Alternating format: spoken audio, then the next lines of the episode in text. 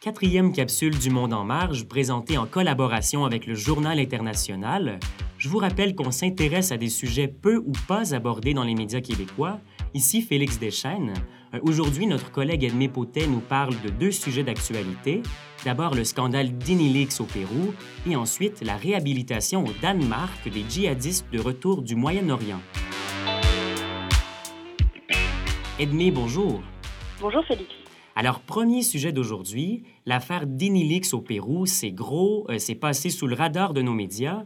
Euh, alors, qu'est-ce qui s'est passé pour qu'on parle d'un scandale à l'échelle nationale?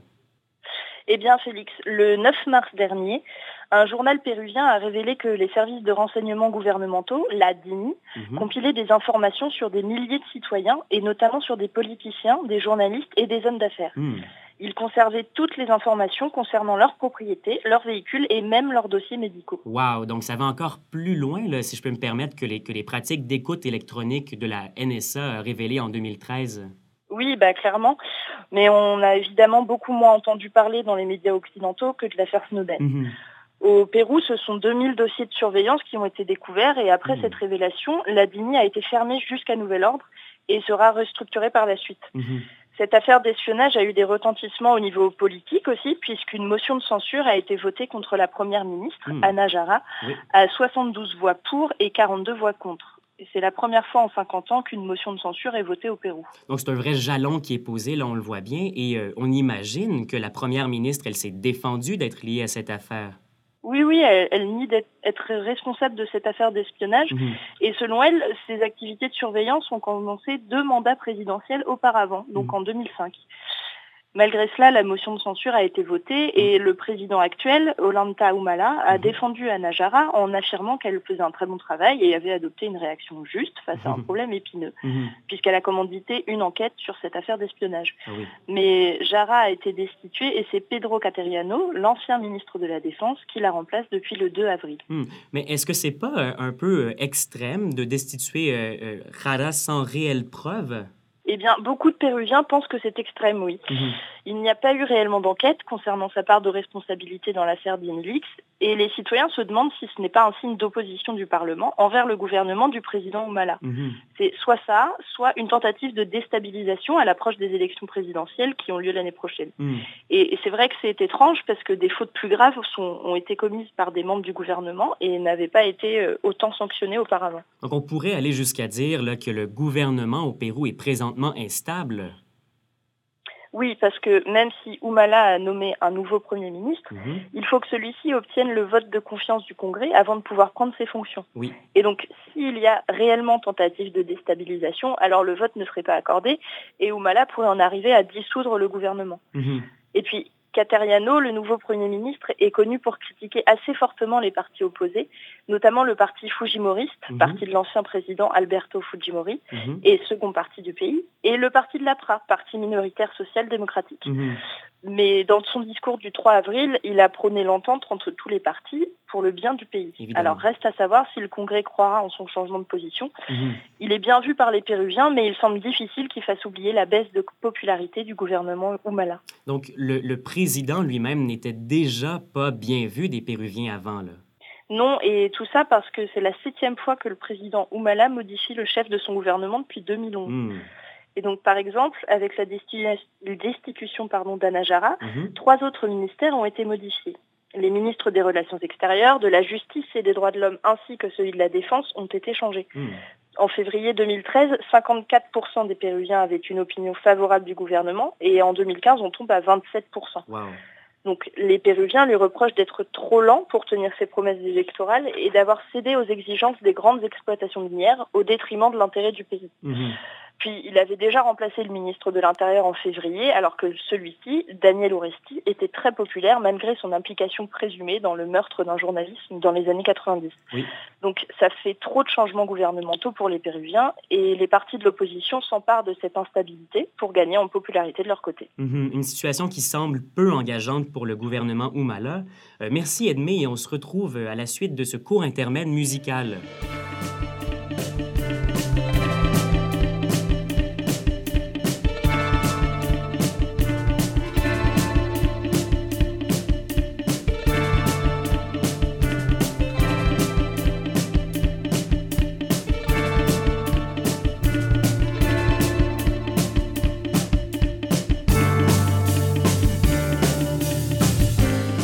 Se déplace en Scandinavie pour notre deuxième sujet. Euh, Aarhus, une ville danoise, a créé une structure de soutien aux islamistes qui y reviennent dans cette ville après avoir combattu pour des mouvements extrémistes. Oui, donc Aarhus, c'est la deuxième plus grande ville danoise avec 250 000 habitants. Mhm. Alors, la municipalité a observé une augmentation des départs de jeunes musulmans vers le Moyen-Orient et donc des jeunes musulmans qui rejoignent des groupes radicaux comme l'État islamique ou Al-Qaïda. Mhm. Souvent, ces jeunes ne reviennent pas, soit ils sont tués au combat, soit ils restent au Moyen-Orient, mais certains reviennent au Danemark. Donc de nombreux pays sont confrontés à ce problème, Oui. mais la tendance générale est à l'emprisonnement de ces extrémistes Mhm. ou la confiscation de leurs papiers et passeports en Europe. Oui.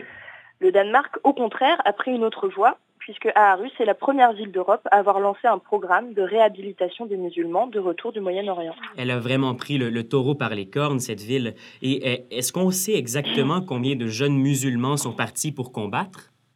Non, alors c'est une estimation, mais Mhm. les services de renseignement danois pensent qu'il y a environ 100 citoyens qui ont quitté le Danemark depuis 2011, dont Mhm. 31 qui auraient quitté Aarhus. Wow. Et donc sur ces 31, 16 seraient revenus, soit la Mhm. moitié. Donc 16 gros combattants radicaux qui reviennent à la civilisation occidentale après avoir vécu la violence et les combats. Oui. Donc, la, la ville d'Aarhus a choisi d'éviter la méthode coercitive et de, de les aider plutôt à se réinsérer dans la société. Et donc ils font ça grâce à un programme qui s'appelle SPP Méthode, Mhm. ce qu'on peut traduire par méthode de solution pour la sécurité du patient. Oui. Et en fait, c'est un programme qui comprend une aide psychologique pour les revenants, pour Mhm. qu'ils soient réhabilités à vivre en société occidentale, mais pas seulement. Il y a aussi tout un programme de prévention qui est en place depuis 2005 à Oui. prévention contre le départ de ces jeunes. Et puis il y a des cellules de soutien pour les parents de ces jeunes musulmans qui partent, Mhm. afin que les parents puissent eux-mêmes aider au retour de leurs enfants ou au moins rester en contact avec eux. Oui. Donc il y a aussi tout un tissu associatif qui s'est monté pour faire de la prévention au milieu scolaire, pour Mhm. éviter la déconnexion familiale ou scolaire des jeunes. Oui. Alors on peut se demander si ce n'est pas une tentative de lavage de cerveau, mais le programme s'en défend. Tout est fait dans le respect de la religion du patient et c'est Mhm. plutôt une aide à séparer religieux et vie civile, Mhm. à prendre du recul sur ses valeurs spirituelles pour pouvoir vivre en société sans être un danger pour les autres. Mais euh, Edmé, est-ce que ces, ces revenants ou ces individus qui reviennent en ville sont forcés de suivre le programme? Non, alors pas du tout, ils ne sont pas forcés, mais ils restent très surveillés par les renseignements s'ils ne veulent pas euh, suivre le programme, Mhm. et ils ne sont pas à l'abri d'avoir affaire à la justice, même s'ils ne sont pas convoqués, à moins qu'ils ne soient un danger pour les habitants. Alors, c'est vraiment un programme qui considère ces anciens extrémistes comme des victimes de leaders radicaux et Hmm. victimes aussi d'un enrôlement dans un conflit qui n'est pas le leur. Et par rapport à ce programme lui-même qui euh, considère justement euh, ces gens comme des victimes, est-ce qu'il est bien vu par la population de Aarhus? Alors en général, oui, car Mhm. il y a une grande partie de la population qui est immigrée ou descendante d'immigrés, et cette population est assez exclue finalement. Oui. En fait, cette exclusion a, comme dans beaucoup d'autres villes du monde, créé des quartiers défavorisés, Mhm. et même si les descendants d'immigrés sont de mieux en mieux insérés dans la société, il subsiste tout de même beaucoup de discrimination. Mhm. Et ce programme va dans le bon sens car il prône une ouverture aux autres cultures, Oui. un espace d'écoute et d'accueil qui permet d'éviter des actions violentes. Mhm. S'il y a écoute, si les gens ont une place, ils sont moins à même d'être sensibles à des discours de violence et de combat. Ouais. Et c'est ce que la méthode à Arus tente de faire. Mhm. Mais certains ne sont pas tout à fait d'accord avec le statut de victime que le Hmm. programme donne à ces anciens combattants. Mhm. Enfin, le, plutôt le statut de non coupable. Certains sont partis pour aider leur communauté, pas pour combattre spécialement, mais pour soutenir. Mhm. D'autres sont sceptiques parce qu'ils ne pensent pas possible de faire cohabiter un grand nombre de chrétiens et un grand nombre de musulmans. Mhm. Donc ils voient la méthode à Arus comme une méthode trop laxiste. Mhm. Et bon, on peut dire qu'il y a du vrai dans les deux camps parce Oui. que cette mixité de principes fondamentaux est un problème difficile. Il faut aider sans contraindre, discuter sans prêcher et accepter sans juger aussi. Mhm. Alors, même si la méthode à Arus a des défauts, la dynamique qu'elle engendre semble aller dans le bon sens. Alors, c'est une bonne initiative, mais euh, qui n'est pas parfaite, si je comprends bien. Euh, encore une fois, Edmé, merci et à la prochaine. Merci Félix. Edmé Potter, rédactrice en chef adjointe du Journal international. C'est donc ce qui met fin à cette quatrième capsule. Vous écoutiez Le Monde en marge sur les ondes de choc.ca. C'était Félix Deschênes et chers auditeurs, je vous dis à la prochaine.